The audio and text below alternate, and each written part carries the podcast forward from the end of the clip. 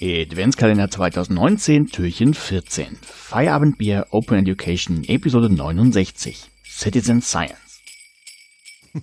Also immer zum Thema Forschung. Ähm, also äh, gibt es ja auch sowas wie ähm, Citizen Science. Ne? Das ja. ist ja auch so eine Strömung, die ähm, in den letzten Jahren, äh, können wir gleich auch mal ein paar mhm. Links dazu rein ich. hauen ähm, in die Show Notes. Also wo es darum geht, dass ähm, Menschen, die sich auch für Forschung interessieren, aber keine AkademikerInnen sind oder keine akademische ja. Laufbahn durchlaufen haben, ähm, sich oder daran beteiligt werden sollen. Also es sind so meistens oftmals so Dinge wie äh, Natur, Naturbeobachtung oder Daten sammeln, Messungen durchführen und die ähm, mit den WissenschaftlerInnen teilen. Na, also dass du, dass mhm. du äh, schon irgendwie das Gefühl hast, du bist das Teil, weil, weil dein Beitrag ist wichtig, wenn du jetzt, was weiß ich, Vogelbeobachtungen machst, ne, oder, oder Temperaturbeobachtungen hier guckst, Klimawandel und so weiter, dass dann so suggeriert wird, dass deine Messung, die du jetzt hier in Berlin äh, durchführst von deiner Wohnung aus und dann irgendwo teilst oder ForscherInnen zur Verfügung stellst, dass die schon wichtig ist, ne, für das, für das Ergebnis. Aber natürlich, ähm, es ist ja auch ähm, die Beteiligung, dann beschränkt sich vielleicht auf diese, auf diese Verfahren und, und Messungen, also Messverfahren und Datensammeln, weil was du, was du vorhin gemacht hast mit, mit neutral, das ist ja gerade nicht, ne?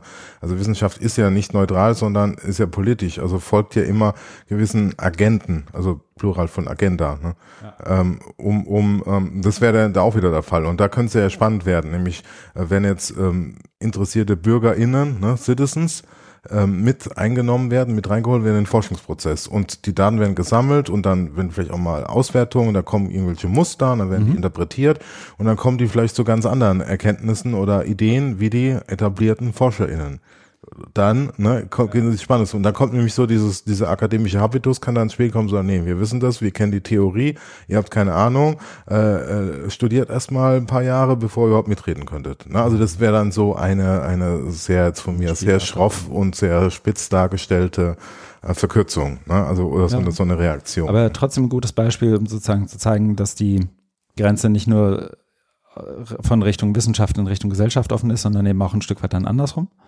Genau. Ich bin selber immer so ein bisschen, also ich knirsche immer so ein bisschen mit den Zähnen bei Citizen Science, weil damit ja auch ganz oft so eine, ähm, so eine Prä na, Prekarisierung ist falsch, aber da, da leisten ganz viele Menschen Gratisarbeit okay, ja. für, für Forschungsprozesse ja. und ähm, das auch teilweise unter Bedingungen, die ja auch nicht so, also da weder Wissenschaft, ne, also ja. es soll ja nachvollziehbar und nachprüfbar sein und ja, ähm, ja. reliabel und so weiter. Und das trägt ja, ja irgendwie nicht dazu bei, wenn du möglichst viele Menschen irgendwie ähm, selbst wenn du es versuchst zu standardisieren, zum Beispiel Daten einsammeln lässt. So bei Vogelbeobachtung mag das vielleicht noch gehen, aber auch da, wann zählst du, ne, wie viele Spatzen zählst du da jetzt? Äh, was ich damit, was ich daran interessant finde, ist auch gerade in diesem Begriff Citizen Science, es gibt ja noch irgendwie DIY Science und, und ähm, mhm. auch, auch, auch andere sozusagen unter so Spektralfarben davon. Ja dass gerade in diesem Citizen Science auch dieser Begriff der Bürgerlichkeit irgendwie ja. mit reingebracht wird. Ja.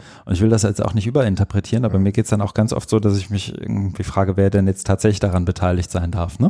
Weil um mal bei den Ornithologen zu bleiben, das war ja, glaube ich, so ein Projekt vom BUND irgendwann mal, ne? wo, wo ganz viele Vögel gezählt wurden ähm, da war dann schon so wenn, beim Durchgucken der Pressefotos mein Eindruck schon, dass das irgendwie emeriti äh, emeritierte Profs waren, die ja. dann irgendwie ja. auf die alten Tage noch mal ein bisschen Citizen Science betrieben ja. haben. Ähm, einfach nur, um hier und da mal noch so, so ein Ohr aufs Gleis zu legen, was woanders passiert. Und die Zielgruppen, die du eigentlich vielleicht ansprechen möchtest mit so einem Thema, ähm, haben sich von diesem Citizen Science Jargon, glaube ich, nicht so richtig ab, abgeholt gefühlt. Ne? Ja, das sind, das sind, das sind ja dann ähm, soziale Effekte, ne, die ja. sich dann ähm, einstellen, dass es wirklich nur eine ganz bestimmte Bevölkerungsschicht mhm. anspricht. Mhm. Äh, eine andere äh, Sicht oder andere Perspektive mhm. wäre ja auch auf das ganze Thema nochmal so äh, Third Mission, wie es jetzt so bei Citizen Science anklang, ist nämlich zu sagen, ja, das ist auch so eine versteckte oder ja, vielleicht manchmal nicht, nicht so ganz versteckte Legitimation von Wissenschaft, weil, ja. weil Wissenschaft ist ja äh, seit einiger Zeit, Stichwort Populismus, Alternative Facts, Fake News, ähm, stark in die Kritik gekommen, ne? also, oder Post-Truth, ne? also dass, dass mhm. die, die, die sogenannte Wahrheit oder Fakten nicht mehr so, so zählen, sondern mhm. mehr das Bauchgefühl. Ne? Ich, ich habe jetzt ein ganz anderes Gefühl, ähm, hier mit der Überfremdung, da könnt ihr mir erzählen, was ihr wollt mit euren Statistiken. Ich, ich, ich spüre doch, dass, dass da was im Busch ist, ne? dass mhm. diese Umvolkung kurz bevorsteht.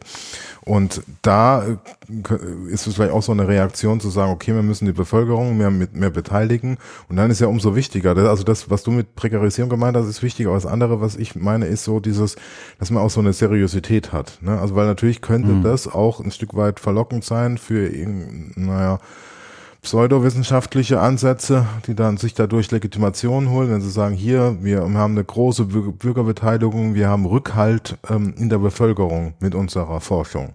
Und mhm. das, und das als, als Legitimation. Also einmal allgemein, weil die Wissenschaft im Kreuzfeuer der Kritik steht, ne, von bestimmten Richtungen. Ja. Auf der anderen Seite auch zu sagen, ich habe jetzt hier eine eher para-pseudowissenschaftliche Forschung und hol mir da aber jetzt so eine Bürgerbeteiligung rein und dadurch wirkt es dann.